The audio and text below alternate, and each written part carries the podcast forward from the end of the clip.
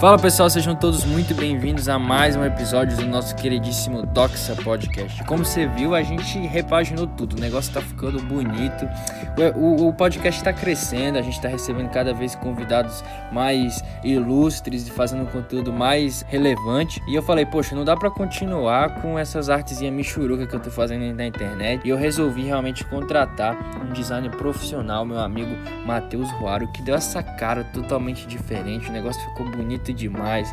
As artes, a nossa logo, até os posts do Instagram ele vai estar tá fazendo a partir de agora.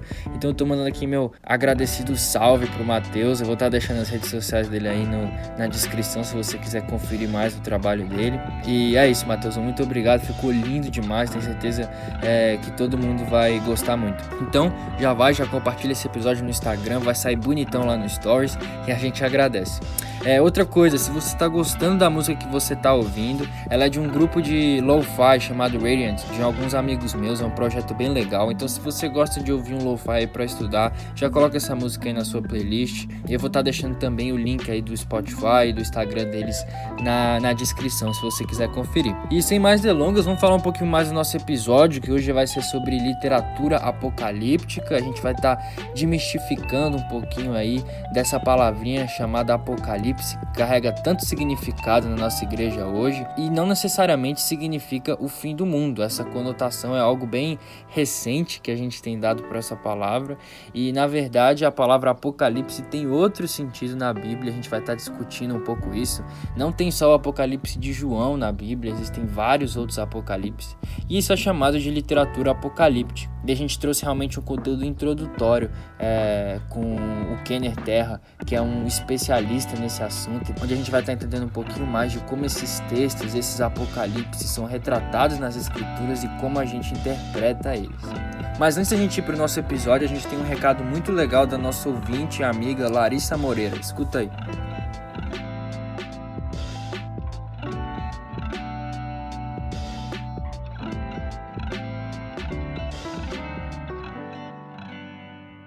Gente, eu sou a Larissa, sou aqui de Ilhéus, na Bahia, e apesar de gostar de vários episódios do Doxa, o meu favorito é o 002, Surpreendidos pela Esperança, que é aquele tipo de episódio que somos realmente surpreendidos, né?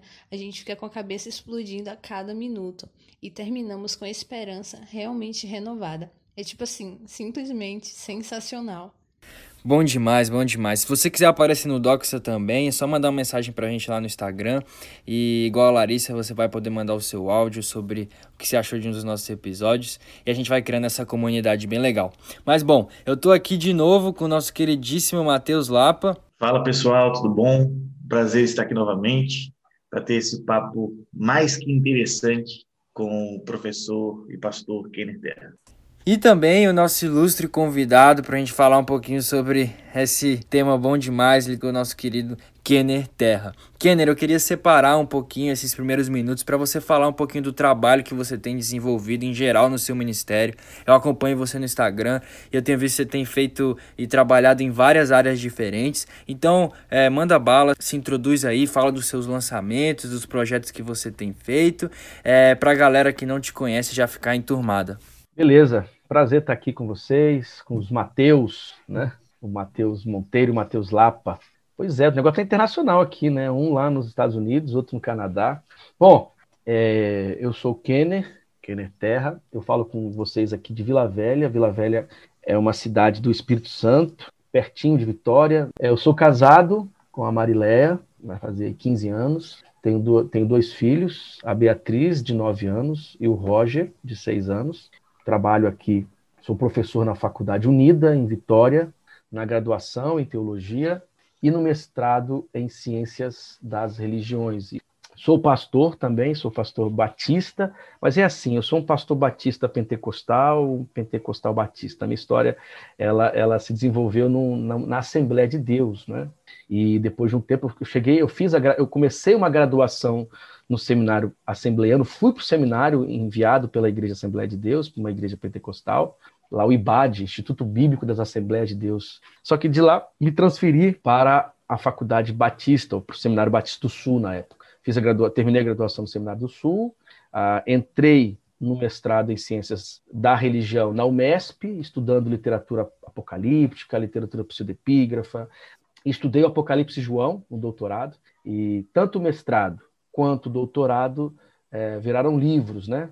O mestrado, o mestrado foi publicado, já está na terceira edição, publicado agora ah, pela Recriar, Unida e Sebi, Os Anjos que Caíram do Céu. Esse é o título do mestrado, que virou livro. Na, no doutorado, a pesquisa foi sobre Apocalipse 9, eu trabalhei aí um pouco da, de um referencial teórico para ler o Apocalipse, e também transformou-se em livro o Apocalipse João, Caos Cosmos e o Contradiscurso Apocalíptico. É um pouquinho do que nós vamos conversar aqui. Então, esse texto já está na segunda edição, está saindo agora uma, uma segunda edição revisada, foi publicado pela editora Recriar. Também publiquei alguns livros em, em algumas áreas, publiquei uma obra sobre pentecostalismo, especificamente sobre hermenêutica pentecostal. Agora, o que, que, tem a ver uma coisa com a outra, né? Apocalíptica e hermenêutica pentecostal? É porque, é, a partir do conceito de experiência religiosa, que tem a ver com a, a, o, o, jeito como o cristianismo das origens vivenciava a sua experiência de fé, que era perpassado por êxtase, visões e tal, é, rompe com esse, com esse modelo racionalista que nós temos no mundo moderno. Quer dizer, então você percebe que de alguma forma a leitura bíblica pentecostal, a experiência pentecostal, ela, ela, ela parece se aproximar um pouco desse tipo de paradigma da religião. Então, a, o tema da experiência religiosa me levou a, a, a, estudar a literatura apocalíptica e também a hermenêutica pentecostal. E por conta também das minhas memórias, talvez com saudade do Mustal, né, que voltar para lá. Então, assim, que, é porque todas as nossas perguntas não são por acaso, né? As nossas dúvidas, as nossas questões, os nossos desejos não surgem do nada. Eles têm razões profundas. Bem, bom, e aí eu, eu, eu escrevi também um texto sobre hermenêutica pentecostal, publicado pela CPAD, em parceria com o professor Davi Meschiati, que pensa a hermenêutica pentecostal como um lugar importante para afirmarmos a experiência no processo da compreensão do texto. Esse livro deu uma série de questões aí, e, é, e por conta disso escrevemos um outro livro, agora em parceria com R's, que foi publicado não mais pela CPAD, e sim pela, pela Thomas Nelson, Autoridade Bíblica e Experiência no Espírito. Saiu ano passado, está aí vendendo, que é exatamente isso, esse diálogo de possibilidades hermenêuticas, não só para hermenêutica pentecostal, mas para hermenêutica numa, numa questão mais geral também. É, é, há pouco é, saiu também uma outra obra sobre judaísmo no mundo persa. Esse texto foi escrito, eu, eu na verdade eu ajudei a organizar essa obra com o Nelson Leles, que é um doutorando aqui é, do Rio de Janeiro. Escrevi um capítulo e o meu capítulo tratou exatamente das coisas que eu discuti. Primeiro Enoque, Novo Testamento e uhum. mundo persa. Então isso é um pouquinho do que eu faço, assim, né? Eu aqui é, é, na comunidade de fé caminho especialmente na área de educação, na, na, Igreja Batista em Praia do Canto, junto com o Ziel e, e, a liderança da igreja. Então, a minha vida é isso. Eu tenho essa, é, é, é, essa caminhada no espaço acadêmico, mas eu entendo que o espaço acadêmico sem a comunidade de fé é um, é um, é um projeto infértil e, por sua vez, também é, a comunidade de fé precisa ter experiência de traduzir esse, essa, essa formação acadêmica, esse conteúdo acadêmico. Então, ah, eu, eu, eu me entendo como alguém que está aí transitando na discussão da academia, mas ao mesmo tempo enraizado na comunidade, na esfera pública, etc. E tem uma coisa também aqui que me orgulha muito fazer parte, eu, eu, eu, eu, coordeno aqui um fórum no Espírito Santo, que é o Fórum Evangelho e Justiça, que é exatamente um lugar para congregar lideranças, pastores, pastoras e líderes em geral, que entenderam o lugar do protestantismo na discussão sobre direitos humanos. Então, a proposta é discutir o tema de direitos humanos, a experiência protestante, a parte da história protestante, da, da história protestante, com as comunidades de fé, nas comunidades de fé. Então, isso aí é um pouquinho do que eu faço, de onde sou e, e da minha vida. Kenner, para a gente começar o nosso papo, eu acho que seria importante a gente começar entendendo o significado dessa palavra Apocalipse e como a gente vai estar tá abordando ela, mas principalmente como as escrituras no Antigo e no Novo Testamento falam dessa palavra. Porque hoje, provavelmente aqui, se eu, se eu botar no dicionário, a palavra Apocalipse vai aparecer como definição a destruição do mundo, o fim do mundo, literalmente uma, uma destruição catastrófica muitas vezes. E aqui a gente já lembra de todos os filmes é, pós-apocalípticos que a gente tem tem aí de Hollywood, que não são filmes ruins, não, são filmes bons, mas que atrapalham um pouquinho do nosso entendimento e da nossa interpretação. Então, Kenner, qual o significado que a Bíblia vai usar para essa palavrinha, tanto no Antigo quanto no Novo Testamento? Beleza. É, antes de qualquer coisa, o Apocalipse ele, ele, ele, ele é um gênero literário. Tem um autor chamado Paul Hand que ele, ele vai usar ele vai usar três categorias que estão aí dentro desse guarda-chuva da Apocalipse. Apocalipse enquanto gênero literário, Apocalipse enquanto social e Apocalipse enquanto imaginário. Então, você tem Apocalipse, escatologia Apocalipse e Apocalipse. São três conceitos que nos ajudam a entender a ideia de Apocalipse, do apocalipsismo e da apocalíptica judaica. Gênero literário quer dizer o seguinte: existem livros, obras produzidas com a mesma estrutura, a mesma forma e com ideias parecidas. Né? Obviamente, já vem na nossa cabeça o Apocalipse de João e Daniel. Mas entre o Apocalipse de João e Daniel, nós temos outros, e antes Daniel também, porque provavelmente primeiro Enoque seja anterior a Daniel, pelo, a, a uma da, uma, a primeira parte de primeiro Enoque, o mito dos vigilantes. Então, a, a, o Apocalipse é um gênero, é um tipo de literatura. Como a gente fala assim, ó, isso é um romance, isso aqui é uma isso aqui é uma biografia, isso é uma crônica, né? Nós estamos falando, o gênero literário é romance, o gênero literário é e-mail. Eu chamo, quando eu dou um nome para um texto, eu estou identificando o seu gênero literário. Que tipo de texto é esse? Ninguém lê um e-mail achando que é uma biografia. É possível que dentro de um e-mail tenha ali a presença de biografias, mas e-mail é e-mail, biografia é biografia. O que é isso? Gênero literário. Então, a Apocalipse, a palavra Apocalipse, ela aponta para um gênero literário. Esse gênero ele é compreendido especialmente a partir do Apocalipse de João, porque ele começa dizendo isso, que o texto dele é um Apocalipse. Ele, ele, ele inicia, ele abre dizendo isso. Essa obra aqui é um Apocalipse. Que, e ele mesmo chama isso de palavra, de, é uma profecia. Então, tá, é, é um tipo de gênero que está ligado a tradições proféticas, mas que rompe com essa tradição profética tradicional e aponta para um outro jeito de pensar a realidade. Que jeito é esse? É aqui que entra a ideia do que é um apocalipse. O que é o gênero literário apocalipse? Gênero literário apocalipse é um tipo de literatura que tem a, tem a preocupação de descortinar o funcionamento do céu, como o céu funciona. É por isso que os apocalípticos, em to... você a partir do capítulo 4 do, do, do Apocalipse de João, uma voz chama João, né? Vem.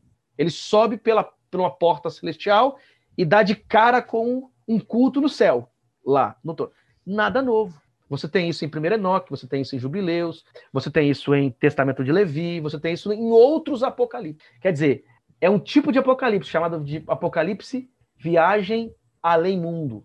E tem um outro tipo de apocalipse, o apocalipse histórico, que faz sabe o quê? Divide a história em departamentos. Por exemplo, a estátua de Daniel, lá, cada parte tem, é de, uma, de um material. Os animais, aqueles monstros, que cada monstro ali em Daniel, capítulo 7, é, é, representa o império. Primeiro Enoque também tem isso. Né? Você tem, os, tem tipos de animais que representam a história. Então, você tem aqui ó, dois tipos de apocalipse: um de viagem além mundo e um histórico. O que, que esses apocalipses querem? Como eu disse primeiro, descortinar como o mundo funciona. Enoque, por exemplo, vai no céu e vê como a chuva cai, como o trono funciona, quais são os anjos responsáveis por cada coisa no cosmos. Então, veja só, então já não é só prever o futuro, certo? Ó, Apocalipse agora é uma literatura preocupada com a descrição do céu. O Apocalipse também se preocupa com a compreensão da realidade do visionário. É tanto que ele vai ler a sua realidade a partir deste mundo que ele contemplou no céu. Uhum. A ideia é o seguinte: assim na terra como no céu. O céu e a terra estão numa conexão. E o que acontece lá, acontece aqui. O que acontece aqui, acontece lá. Então, é uma relação de continuidade e de interferência. Então, o visionário, ele apocalíptico, o apocalipse agora tem o objetivo de criar crise, orientar ou criar esperança para os seus ouvintes em relação ao mundo no qual vivem. Na experiência apocalíptica, há uma previsão, há uma expectativa que este, este tempo seja o último. Então, na literatura apocalíptica, as transformações não acontecem historicamente, acontecem numa intervenção divina. Então, o Apocalipse está preocupado em narrar, explicar como essa intervenção vem para destruir ou para destronar este império. Daniel, Daniel consegue ver todos os impérios até o, a última parte da estátua de Daniel, o último anim, animal em Daniel, é exatamente o período grego. Quer dizer, tá vendo? Ó, olha o que vai acontecer com isso. Então, uma, é, é, é uma literatura que se preocupa com o funcionamento do mundo e em interpretar a realidade do visionário. E essa interpretação do visionário passa por uma experiência mística de ver o que ninguém vê. Por isso que é Apocalipse, revelação. Revelar o quê? Descortinar o quê? Descortinar o funcionamento do mundo, descortinar como o mundo funciona, descortinar o que, o porquê o mundo é assim e o que esse mundo agora viverá. Então, para o apocalíptico, este mundo no qual ele está é o último mundo possível. E ele será transformado, destruído e um novo mundo surgirá. Então, o que, que é o escatológico na, na tradição apocalíptica? O escatológico é exatamente esse novo éon que, que vem no tempo do visionário. Então, o Apocalipse, a literatura apocalíptica não prevê simplesmente o futuro, o Apocalipse, a literatura apocalíptica, interpreta o cosmos, como ele funciona, para que aqui na Terra você possa cultuar assim como se cultua no trono, quer dizer, o modelo, e também serve para exortar, interpretar, gerar esperança para estes que vivem algum tipo de crise ou o visionário prevê uma crise no contexto. Então, o que é a escatologia no Apocalipse? Não é essa escatologia da teologia sistemática. O que a teologia sistemática faz, então? Ela, ela recebe o Apocalipse e coloca o Apocalipse dentro de um sistema com outros textos. O Apocalipse, enquanto livro autônomo, não faz isso. Ele, o Apocalipse, enquanto livro em si, ele está preocupado em descrever o céu, a organização do céu, com viagens celestiais, e a, a, a exortar, corrigir, criar esperança para as comunidades ouvintes do visionário. É tanto que você tem nos capítulos de 1 a 3 do Apocalipse de João o quê? A identificação de quais comunidades receberão esse tipo de texto. Para quem que ele está falando isso? É, é, aí eu usei essas outras duas conceitos, esses dois conceitos do Paul Hanson. Escatologia apocalíptica, o que, que é? É o imaginário de mundo que esses textos têm. Qual que é o imaginário? O mundo dualista, bem contra o mal, este é um por outro é, este é um, este é um mal tomado por demônios e com um príncipe do, dos demônios que tomam essa terra. E o novo Elno que vem. Qual que é esse novo Elno? É o Elno que o Messias instaura, vencendo os demônios, vencendo uh, os exércitos do mal. Não é à toa que o Novo Testamento, Jesus o tempo todo faz o quê? Exorcismo. Uhum. Demônios. Porque o Messias chegou, uhum. o novo Eon chegou. E o apocalipsismo seria esse movimento social de grupos que carregam essas ideias e carregam esses livros. É possível que, claro, o Novo Testamento não é uma literatura apocalíptica em si, mas tem a escatologia apocalíptica, tem o imaginário apocalíptico no Novo Testamento. A Apocalipse mesmo, enquanto gênero literário, é o Apocalipse de João e Sim. partes ali do Novo Testamento, como Marcos 13, Mateus 25. Isso aqui é literatura apocalíptica, é essa a ideia desse mundo da apocalipse. Eu sei que tu já tocou um pouco nesse assunto, mas você falar mais um pouco para nós, como que foi esse teu primeiro contato com a literatura apocalíptica? Como que tu lembra se lendo pela primeira vez da literatura apocalíptica, quais foram as reações que você teve? E aí, acho que daí a gente pode caminhar para um, um, caminho. Cara, eu diria o seguinte, que eu me aproximei profundamente da literatura apocalíptica, acadêmico, e de uma experiência, cara. Olha, ó, de uma experiência, uma experiência mística que eu, que eu, uma experiência apocalíptica se a gente for levar em consideração. O que é apocalipse né? O que é apocalipse porque é, eu, quando eu estava na, no seminário no seminário da Assembleia de Deus no IBAD eu não conhecia esse, esse mundo de discussões né por conta dos limites do seminário. Mas antes logo quando eu me converti eu tinha uma dúvida essa é uma dúvida escatológica, né? Me converti, falei, bem, e agora? Se eu morrer hoje, para onde eu vou? Como que é isso? Vai direto para o céu? Vai direto para o inferno? Como você julgado e tal? E teve um cara, assim, eh, também era um, com muitas limitações, né? Teológicas, pelo menos eh, do ponto de vista ortodoxo, que falou assim: é o seguinte, Kenneth, se você morrer agora, você vai ser levado para o julgamento e, e, é, e, vão colocar na balança tudo que você fez de bom, tudo que você fez de mal. Se você fez coisas boas é, e pesar mais coisas boas, você vai para o céu. Se pesar mais, se pesar coisas ruins, você vai para o inferno. Falei, vixe, cara, eu tô dois meses na igreja, eu tô lascado se eu morrer agora. aí eu uma. Aí, cara, eu não conseguia dormir, eu falei, eu não posso, morrer. Eu tive que minha mãe tá fazendo para eu comer aqui para que eu não passe mal. Quer dizer, eu, eu, tipo assim, esse foi meu primeiro choque, né? Primeiro, primeiro choque escatológico, assim, né? Aí depois, obviamente, um, procurei um casal lá que me discipulou, me ajudou, não, meu filho, nada disso não. Aí, aquela, aquela escatologia comum das comunidades de fé, não, se você morrer em Cristo, você vai ser julgado, mas julgado para, é, para é, os recompensa, galardão. recompensa, galardão, e não para condenação e tal. É só no tono branco. Aí isso me despertou assim, falei, cara. Aí eu fui entrei numa, logo com menos de um ano, num, num curso de teologia chamado ETAD, né? uhum. né? Que é um curso ter muita que a boa vontade de fazer de ensinar teologia é maior do que a possibilidade de ensinar mesmo. Então, é, assim, é um curso com muita boa vontade de ensinar teologia. E aí, e hoje se tornou um, um antro, cara, de desinformação. Aquele nem sei se vocês querem falar sobre isso, se vocês querem cortar isso do, do, do, do podcast final. Era um curso mesmo assim que formava os obreiros do Brasil. Aí hoje está na mão da, da outra geração, dos filhos dos filhos lá, né, cara? Virou um antro mesmo de, de, desinformação, um antro de preconceito, um antro de uma série de coisas, de politicagem ideológica sem sentido, defesas de projetos é, políticos ideológicos como se fosse o próprio Deus, como se fosse a própria fé, etc. Então tá complicado lá. Mas a ETAD tinha esse, essa coisa de formar as igrejas, né? especialmente as igrejas pentecostais. E lá tinha um livro chamado Escatologia. E eu estudei.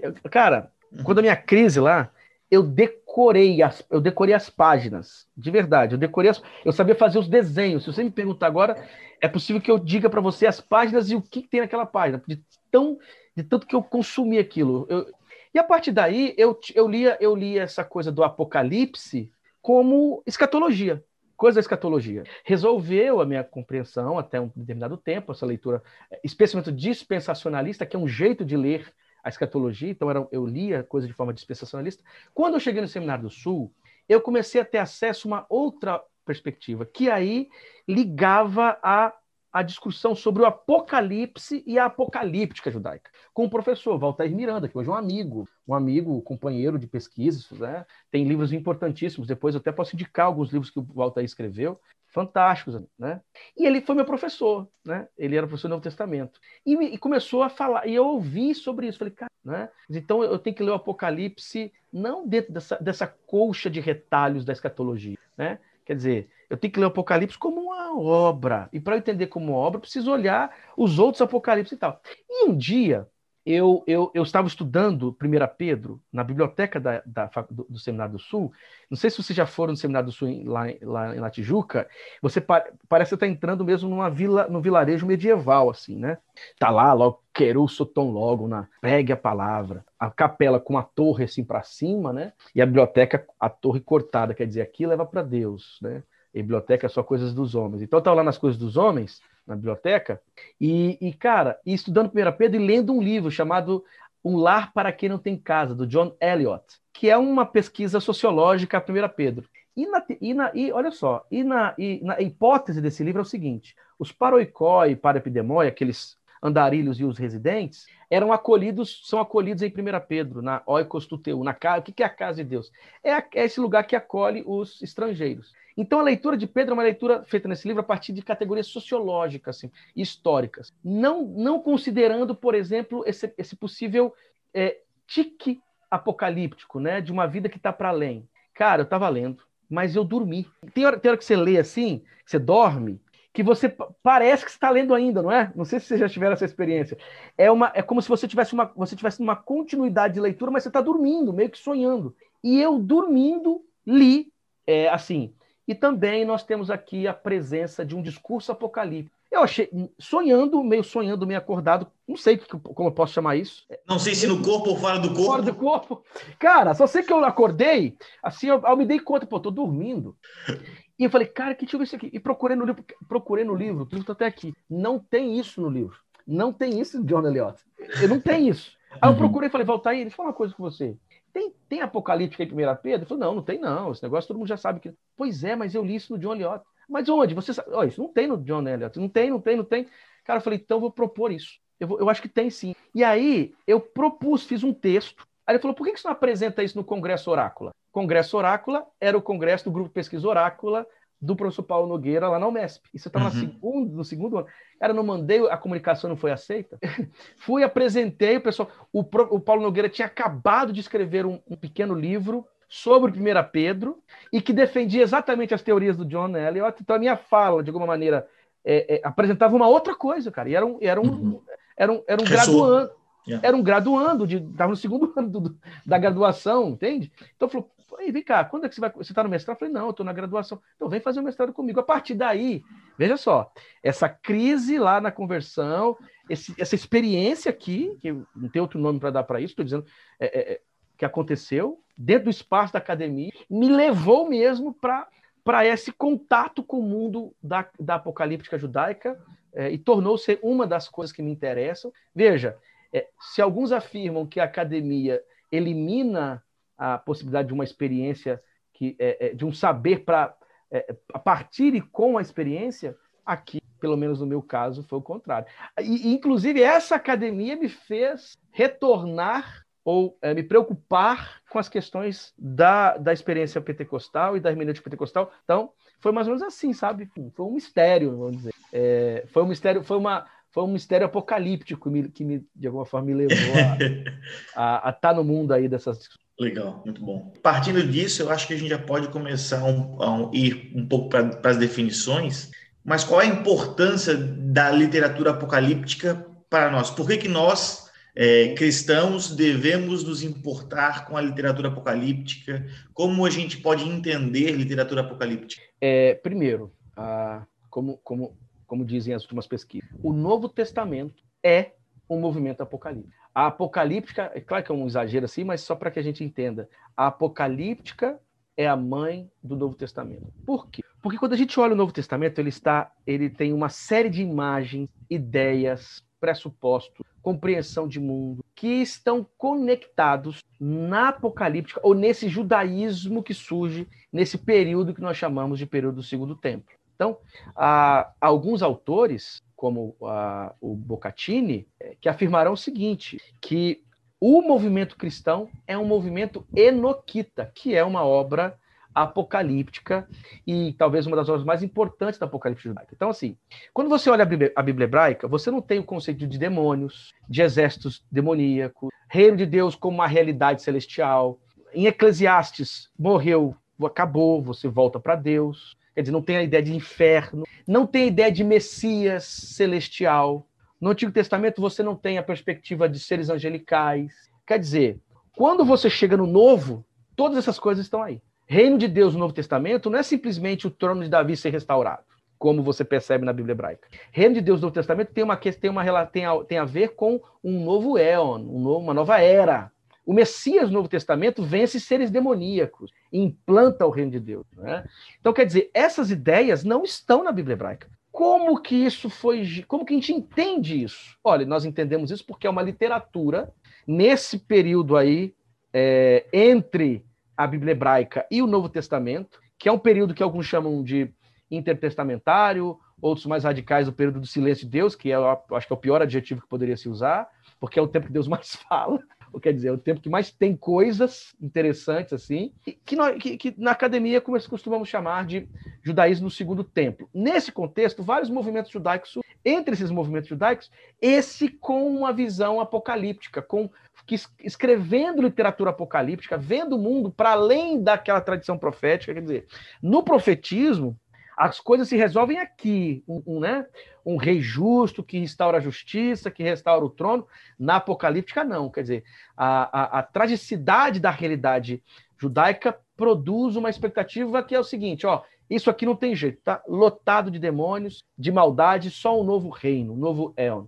Olha aí. Um tanto pessimista, no... né? É, isso não uhum. cheira o Novo Testamento? Quer dizer, quando eu, quando eu, um exemplo, quando eu olho Jesus brigando lá com Satã, em Lucas capítulo 4, quando você tem o pano de fundo do Apocalipse, você entende isso. Ora, porque na tradição apocalíptica, o Messias não é só alguém que, que, que, coloca o trono de volta em Israel. O Messias é quem vence Satanás e as forças do mal que estão no, no mundo.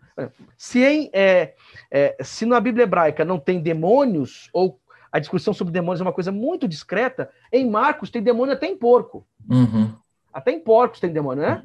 Sim. Quer dizer, mas por que isso? Porque você está diante, você está no contexto dessa, dessa apocalíptica judaica que surge no período do segundo tempo. As ideias sobre Messias, reino de Deus, novo é, é a questão da transformação da ressurreição. A ressurreição, ela é. Daniel tem uma coisa bem é, é, bem ainda embrionária, né? Os masculinos se tornarão estrelas, mas ainda não dá, não tem o conceito do, da ressurreição, como a gente lê em 1 Coríntios 15, por exemplo, de Paulo. Mas a teoria, a ideia da ressurreição, ela vai surgir na literatura apocalíptica. A apocalíptica judaica não é importante só para Apocalipse de João mas para todo o Novo Testamento. Porque provavelmente o movimento de Jesus é um movimento apocalíptico. Aí o Novo Testamento vai fazer o seguinte: vai reler a apocalíptica a partir do evento Jesus. Então, não é uma cópia, obviamente, não é, mas está respirando, é o contexto, é o, é o mundo a, a, no qual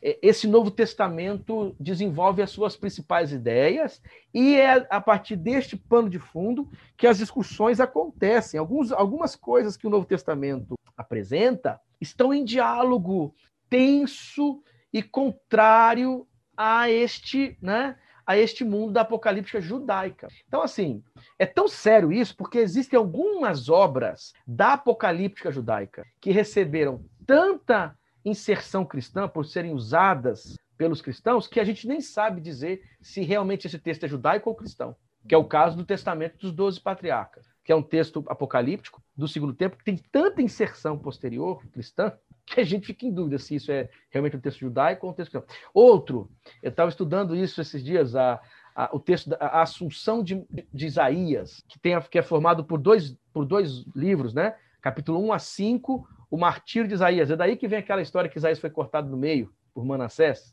E do 6 a 11, a, a, a visão de Isaías. Isaías faz uma visão, faz uma viagem celestial. Veja só, os capítulos 6 a 11 são capítulos cristãos. E dentro desse texto de 1 a 5, fala-se do bem-amado, do amado, de Cristo. Quer dizer, é um texto que originalmente é uma obra judaica, da, desse mundo apocalíptico judaico, que tem tanta presença do, do cristianismo, das inserções cristãs. O próprio cristianismo depois vai, public, vai produzir uma série de textos com traços apocalípticos. Né?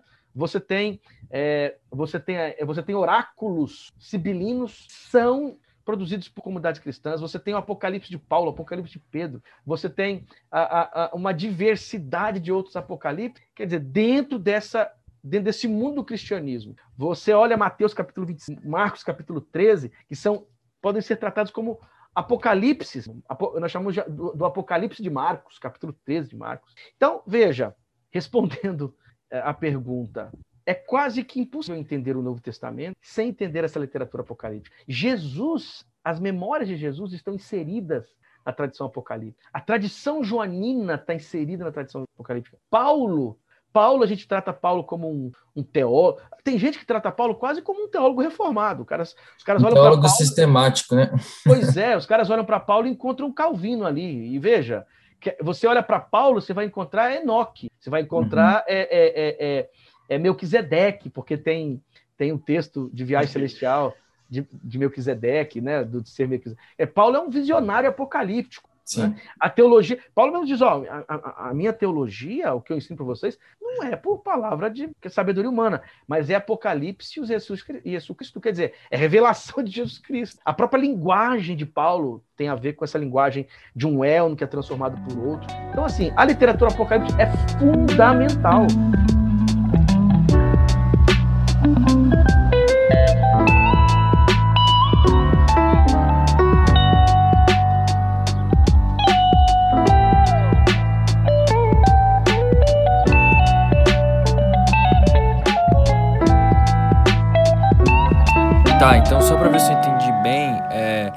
Na questão da apocalíptica, ela é diferente, por exemplo, de uma epifania, onde a própria pessoa chega a uma determinada conclusão a partir da própria, sei lá, racionalização da realidade ou das experiências dela.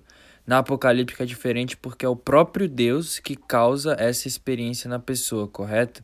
Então é o próprio Deus que traz essa revelação, descortina é, por meio dessa experiência a realidade para essa pessoa a partir é, da realidade do céu. Então Deus mostra realmente é, o propósito daquela situação e, e o desenrolar também de como aquilo vai acontecer a partir da perspectiva divina, né? Então é algo causado é, pelo próprio Deus. Exato. É uma, uma assim, a ideia da soberania de Deus na história é fundamental na Apocalipse, na Apocalipse. Por quê? Especialmente nas, nos apocalipses históricos, porque é Deus que coloca e tira os imperadores e os impérios. Ele está no controle. No Apocalipse de João, é, você diz, você tem no capítulo 5 o livro sete selos. Ninguém é digno de tirar os sete selos, só um, né? que é o Cordeiro que morreu.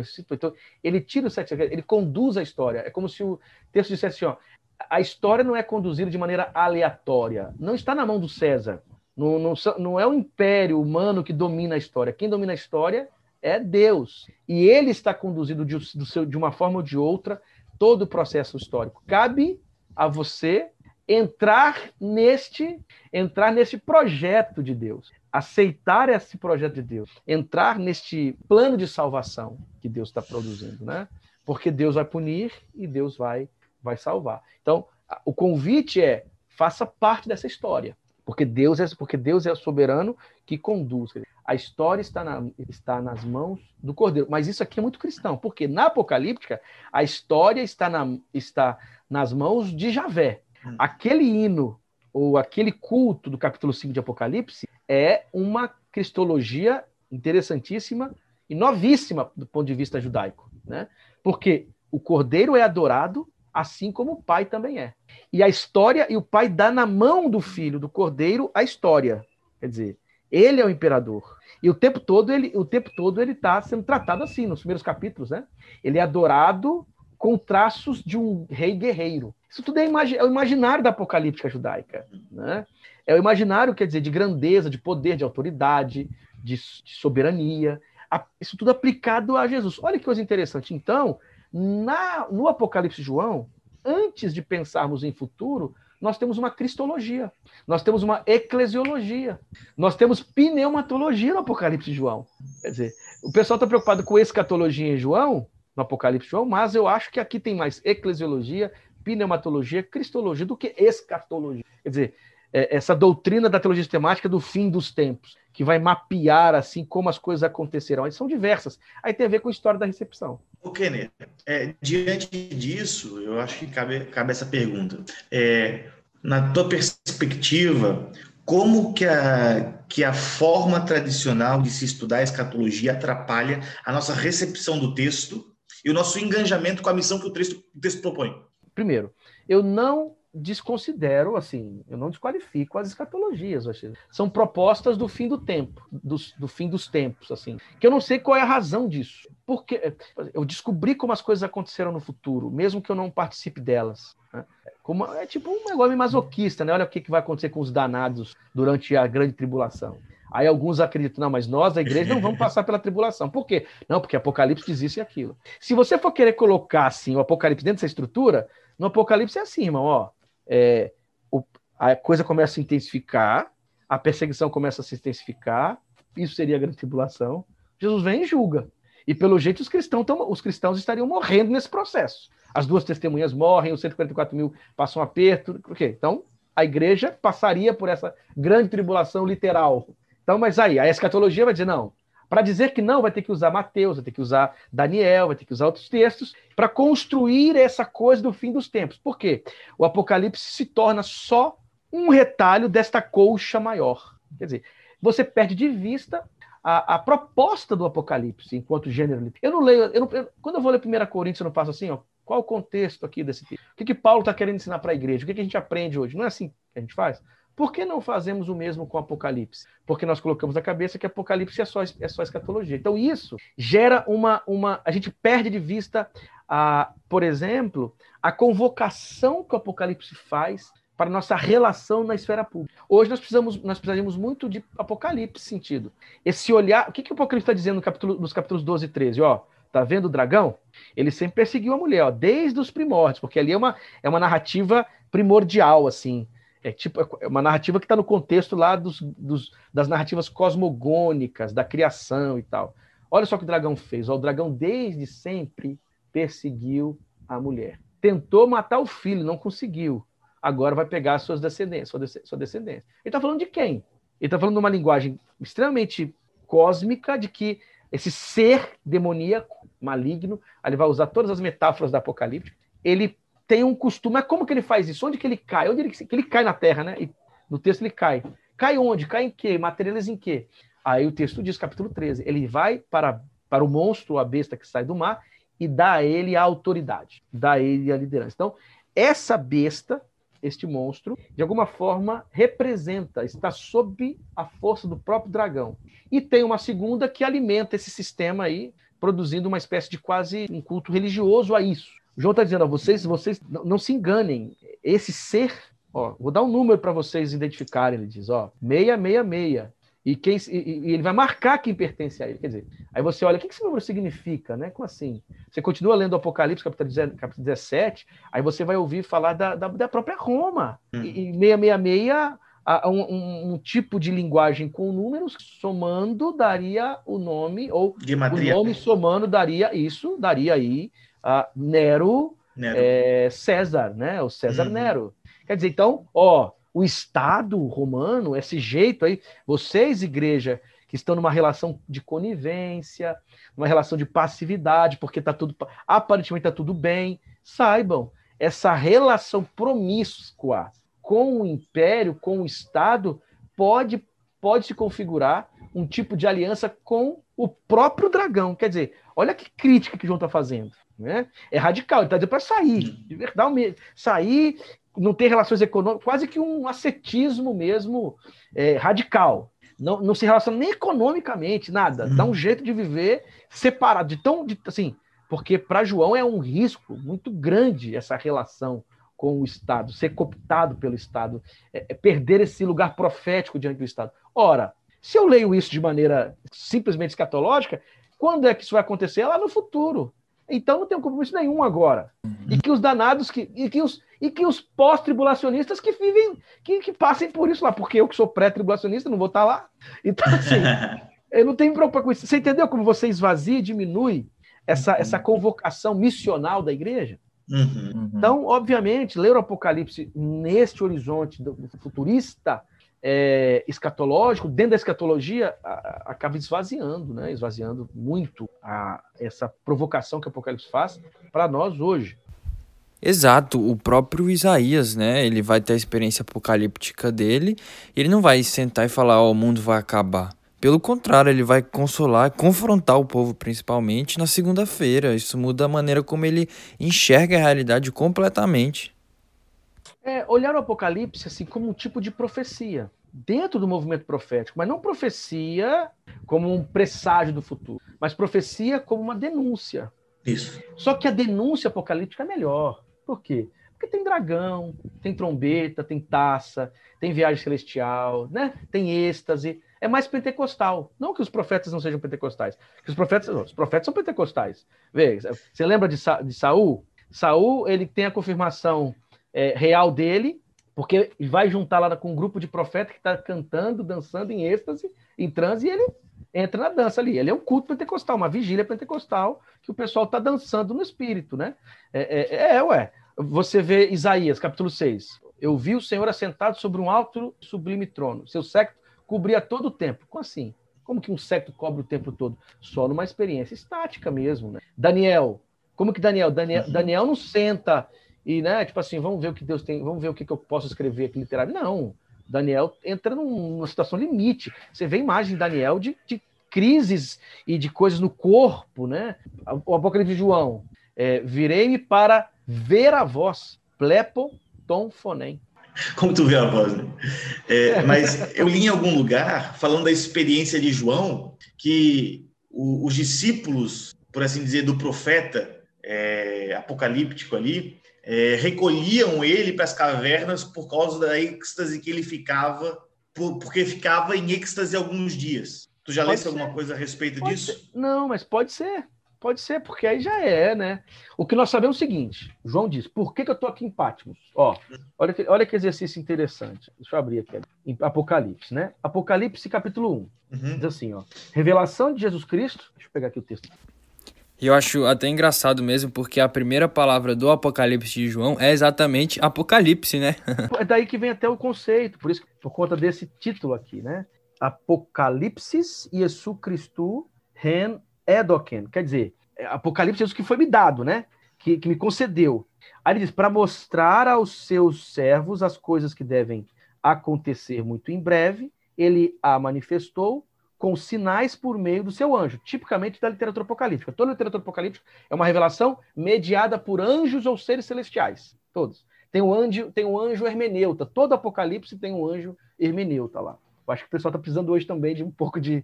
É desse anjo.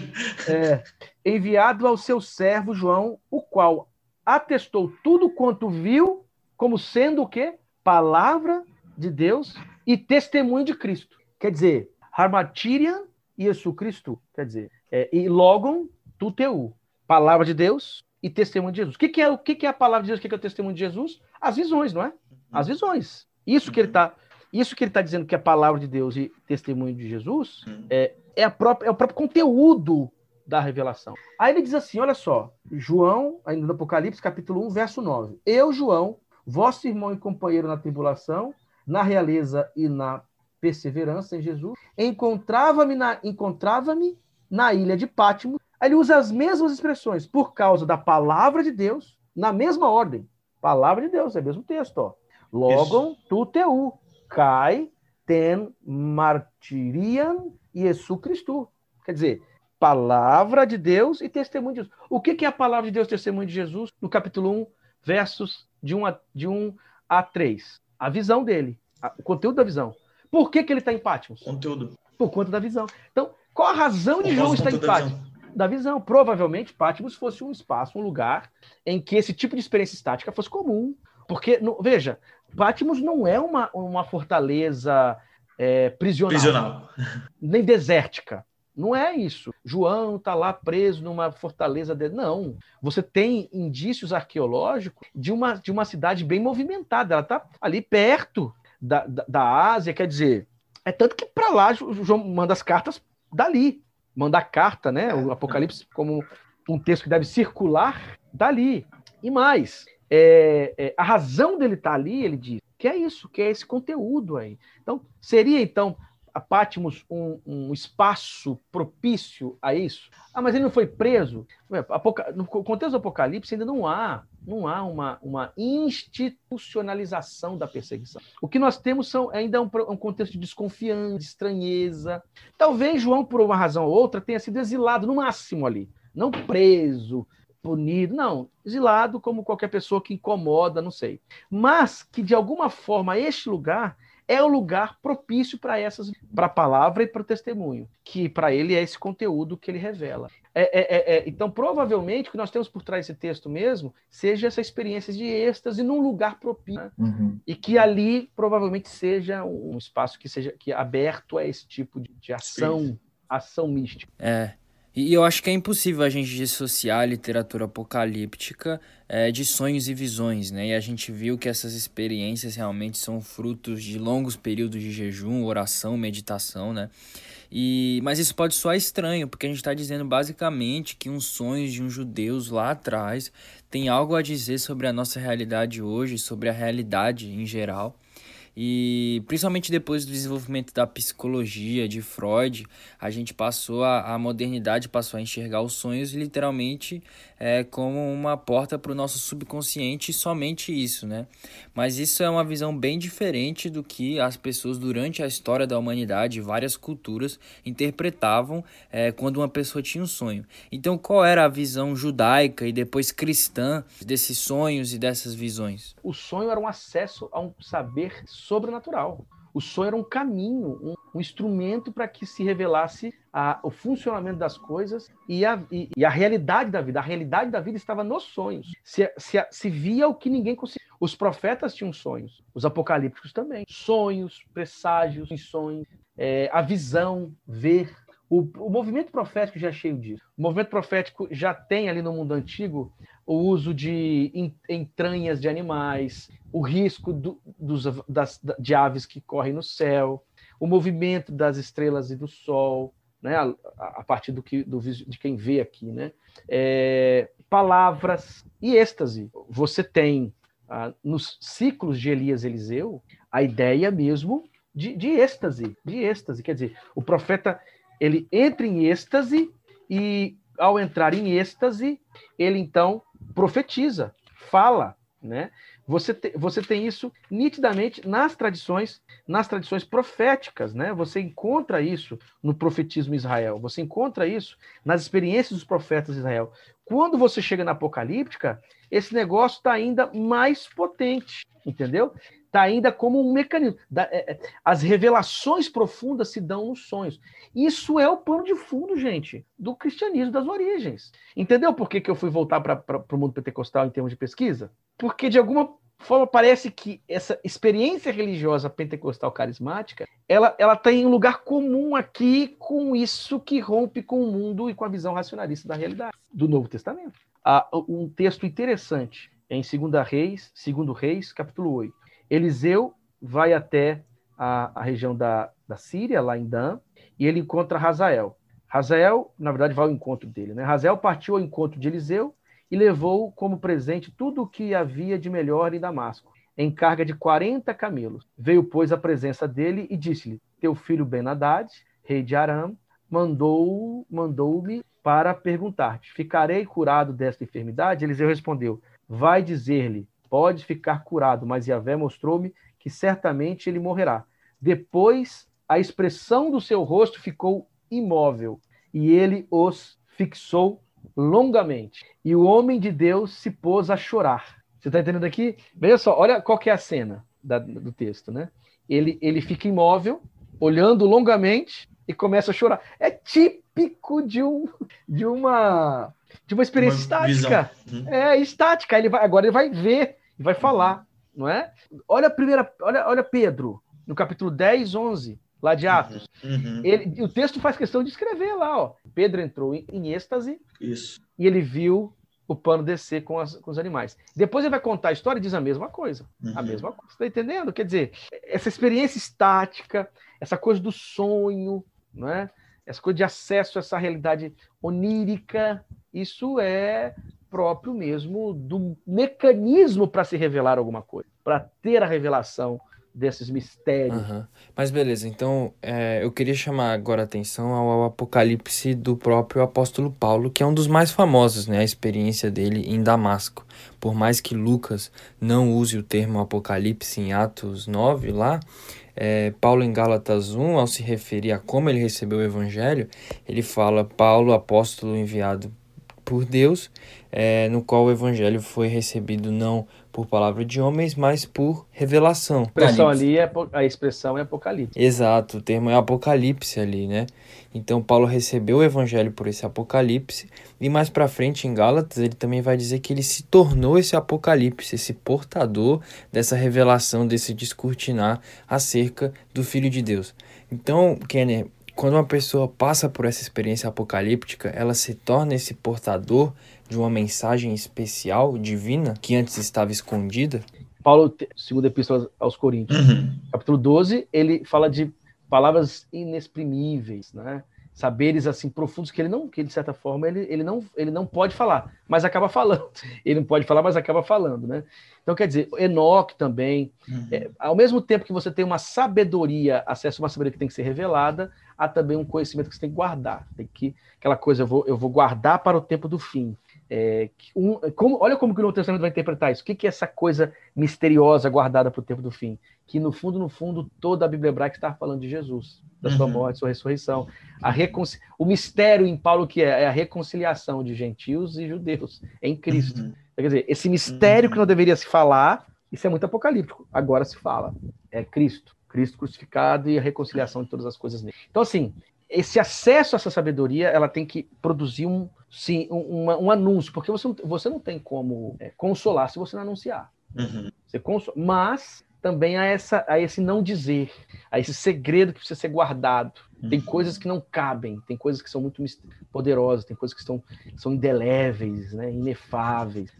Há uma, uma parte dessa mensagem que ele sim, que ele revela, que ele ensina. Então, a apocalíptica é, antes de qualquer coisa, acesso a uma sabedoria. Eu sei o que vocês não sabem, diria o Apocalipse. O João do Apocalipse assim, ó, vocês estão aí nessa relação estranha com Roma porque vocês não sabem o que eu sei. Se, se vocês pudessem ver o que eu vi, vocês, ó, quer dizer, vocês correriam fora da, Estou fazendo sinal aqui no podcast, né? Quer dizer, é. quer dizer, eu fiz aqui um sinal capixaba de sair fora, de correr balançando a mão assim. Então, assim, é, é, é uma sabedoria que, nem, que, que tem que ser revelada, parte dela você revela, mas também tem a coisa do, do segredo, do que não deve ser dito. Uhum, sim, e é engraçado aqui que Paulo ele tem um apocalipse, mas isso não significa o fim do mundo, né? É, necessariamente a destruição do mundo, talvez o fim do mundo como ele conhecia e a criação de um, de um é... novo mundo na vida dele a partir disso, né? eu gosto muito da frase seguinte: o que que tem, é, é, de que fim o Apocalipse está se referindo? O fim deste éon. Aí alguém pergunta, mas, mas professor, mas Kenner, e aí? Quer dizer então que o Apocalipse não tem que esperar a volta de Jesus, tem que esperar? Tem que... Não, pelo contrário. Primeiro você tem que olhar para o Apocalipse, ele está dizendo isso para você: ó, este mundo aqui não é a palavra final. Uhum. As coisas como estão não é, essas coisas não representam a palavra final. Há algo além, há um novo éon. Ele vai fazer isso dentro das categorias que ele tem, no mundo em que ele está a nossa esperança é a mesma. Então, quer dizer, o que é o problema? Qual é o problema? É tornar esse fim o fim último do Apocalipse. Uhum. Tornar esse, esse, esse, esse uhum. olhar para o futuro como a única função do Apocalipse e mais. Tentar criar uma espécie de mapa dos detalhes disso. Aqui está o ponto. Aí tudo bem, vamos fazer. Aí vai ser aquela coisa criativa, usando os textos, mas assim, então cada um com a sua escatologia, né? cada um com a sua, que acha legal, que o lugar comum é esse mundo, de alguma maneira, ele não é o fim último, não é a palavra última, e ele vai ser transformado de uma forma ou de outra. E haverá a justiça de Deus para punir e para uhum. salvar. É, essa, é isso que. Aí a Nova Jerusalém, imagina, gente, qual sentido faria no céu ouro, prata? Qual sentido? Ó, Nova Jerusalém, por que, que Nova Jerusalém e não Nova São Paulo? Por que não Nova Vancouver? Por que Nova Jerusalém? Está dentro de um texto que é escrito por um judeu, ué. Dentro da teologia na Bíblia hebraica, né? Jerusalém como centro do mundo. Os Estados Unidos, quando vão fazer filme de, filmes apocalípticos, parece que tudo acontece em Nova York, não é? Uhum. É Nova é, York ou Washington. Sempre é, tem uma um, cena em Washington também. É, se, fosse um, um, se fosse um americano contando a história, seria a nova Nova York. E Washington meio que fica de fora. Assim. Você cresce no Brasil assistindo Sessão da Tarde e tal, achando que a capital dos Estados Unidos é Nova York. Quando você descobre que não é, fala, não, como não é? É igual ao Brasil, né? Você, o, o, gringo acha que é a capital do Brasil, o Brasil é o quê? Rio de Janeiro. É. Então, assim, você está entendendo? Essa linguagem é uma linguagem que está aí no contexto mesmo mundo judaico. Por isso que é Nova Jerusalém. Sim. E essa Nova Jerusalém, Sim. na literatura apocalíptica, ela vem precedida por tensões, porque o, o apocalipse, o, a, os apocalipses surgem em tensões previstas ou vividas, e que antecede, o que antecede essa, essa nova coisa toda é um período momentâneo aí é, de um reinado de Javé. Tá aí o milênio. Quer dizer, João está criando uma expectativa e esperança. Ele vai usar as categorias que ele tem. Então, quer dizer, é um drama. É uma uhum. texto que apresenta um drama, um drama do fim dos tempos, que para João está dizendo, ó, esse fim aqui é um fim é, é para que nós vivemos. Império sempre cai. Né? É, é, é, eu não vivo só na expectativa desta realidade. Essa realidade é importante, ela tem seu lugar, eu preciso escolher, inclusive, radicalmente hoje de que lado eu estou, mas ela não é o fim último. Eu não, eu não, eu não sou eu que implanto o reino de Deus. Quer dizer, né, aquela perspectiva da teologia, da teologia liberal, da ética construir o reino de Deus. João vai dizer: não, não tem postura ética que construa o reino de Deus. Quem vai construir o reino de Deus é o próprio Jesus, que vem e implanta um uhum. novo jeito de ser. Então, pronto, isso aqui é a esperança que lá está para frente, né? Agora, eu não posso é, tornar essa esperança que está para frente o fim último do Apocalipse. Uh, Kenner, é, tu já tocou um pouco, até eu reformulei um pouco a pergunta que eu ia fazer, né, porque tu já acabou é, tocando na, na, questão, mas para a gente encerrar, né, como essa será a última pergunta do podcast, qual seria, uh, vamos colocar assim, a mensagem do apocalíptico ou do visionário para os nossos dias? A esperança. Cuidado, do, cuidado de que lado você está.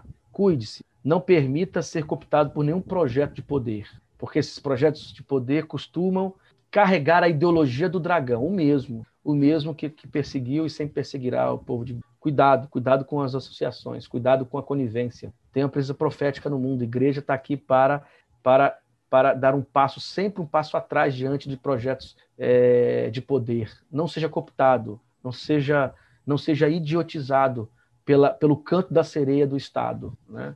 Não se entregue, não se prostitua, não suje as suas vestes, né? não caia no colo da prostituição, não deite na, na cama de Jezabel com seus projetos de poder.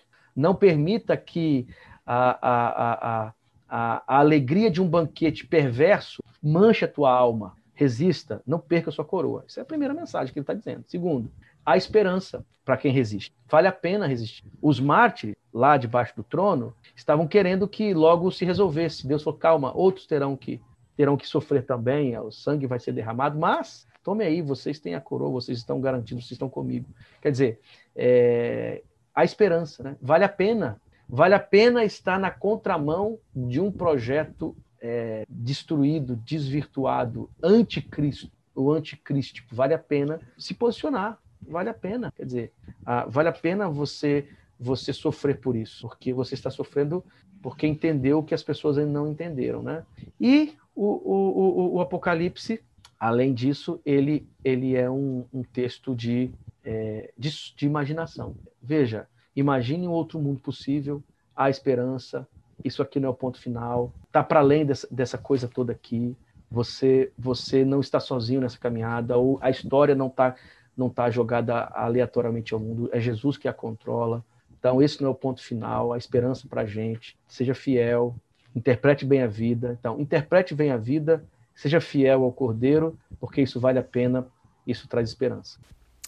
É, que, que maneira de encerrar o episódio, assim, eu acho que, é, e fazendo uma consideração final aqui, é, é, muito lindo ver esse movimento na escritura, onde realmente a esperança última aí do Apocalipse é a restauração de todas as coisas, né? Essa é a grande é, promessa aí da, da Bíblia, e assim como no Gênesis, Deus vence as trevas declarando a sua luz, essa é a mensagem final do Apocalipse, e eu acho que eu tava vendo uma live sua, Kenny, no Instagram, e você comentou, né, que o movimento do Apocalipse não é a igreja subindo simplesmente, mas é a igreja, a terra subindo e o céu descendo, e assim como na criação, os dois é, vão se encontrar e vão, vão estar unidos é, de uma vez por todas e eternamente. E essa é a nossa grande esperança, né? É tanto que no Apocalipse de João, ah, no finalzinho do capítulo, capítulo 4 começa um culto, né? João entra no meio de um culto. É, vem, vem para quê? Vem aqui, você tem tudo, tem tem louvor, tem, tem a palavra, né? tem, até, tem até o livro. E, e, e você tem aquele, aquele sistema muito complexo, né? muito bem organizado dos anciãos, dos, dos animais. Quer dizer, é uma estrutura cósmica, né? é, um, é uma organização de louvor em torno do trono. Né? E tanto o, o, o Senhor como o Cordeiro, os dois são adorados. Então, quer dizer, você entra nesse, nesse culto. E aí você vai até o capítulo 11. No capítulo 11, há um hino. Qual que é o hino? De Cristo entronizado. Ele já está entronizado. Ele já entra no Santo Santo. Cristo já está no poder. Né? Você agora tem que sinalizar isso. Uhum. É, você precisa demonstrar isso na, na vida, no mundo. Ó. Quem domina este mundo aqui? Quem é que está já? Quem é que já está no trono? É esse o ponto. Quem é que já sentou no trono? capítulo 11. É Jesus. Então, é, as minhas obras refletem exatamente esse tipo de, é, de reino, não outro. Então, assim, aí é uma exortação, tá? Porque o dia que a igreja se posiciona contra o reino, que é possível, dependendo das escolhas que a igreja faça, ela pode se posicionar, ela pode, ao invés de trazer para a terra, em obras e palavras, o projeto do trono do reino, pode trazer o próprio trono de Satanás, sabe?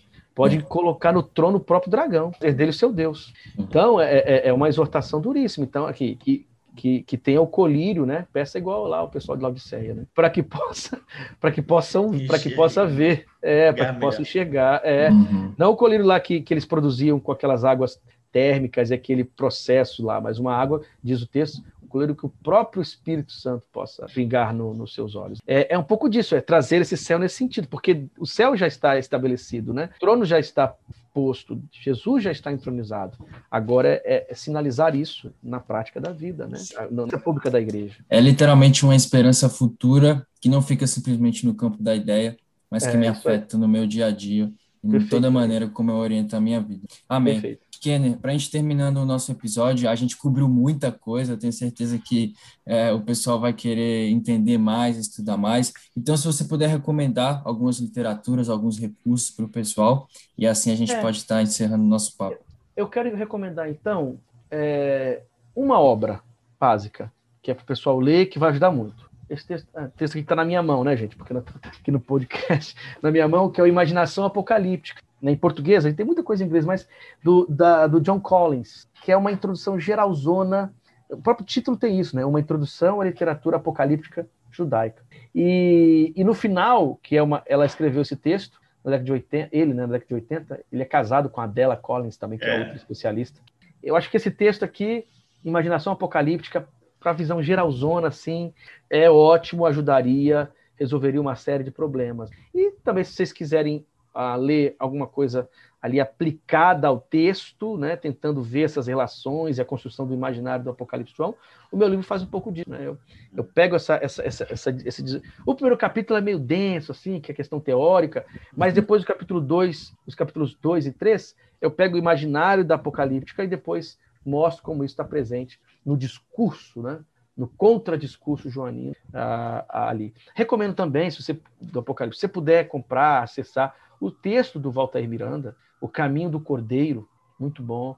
Uh, o Paulo Nogueira tem vários textos sobre isso, mas ele tem um livretozinho daquela coleção O que é, né? Uhum. O que é, que o que é ideologia e o que é Apocalipse, que também é uma, é uma obra rápida, de, de rápida leitura, interessante e que ajuda muito. No meu, no meu, no, no, no, meu canal do YouTube, que eu uso pouco, assim, mas eu deixei, tem alguns vídeos lá que eu escrevi, que eu escrevi não, que eu fiz é, a partir de coisas que eu escrevi, alguns vídeos sobre o Apocalipse. E no meu Instagram, hora e outra, estou colocando textos e coisas também sobre o Apocalipse de João. É, Kenner, então, como de costume aqui no Doxa, nós vamos estar encerrando com a nossa doxologia final. Eu, eu, eu quero, eu quero é, ler para vocês exatamente a que do chá que aparece no Apocalipse, que é uma expressão doxológica mesmo lá da Bíblia hebraica, né? Apocalipse, capítulo 4, é, verso, verso 8, né? Diz assim: Os quatro viventes têm cada um seis asas e são cheios de olhos ao redor e por dentro. E de dia e de noite, sem parar, proclamam: Santo, Santo, Santo, Senhor Deus Todo-Poderoso, aquele que era, aquele que é e, e aquele, aquele que há de vir. Amém. Amém.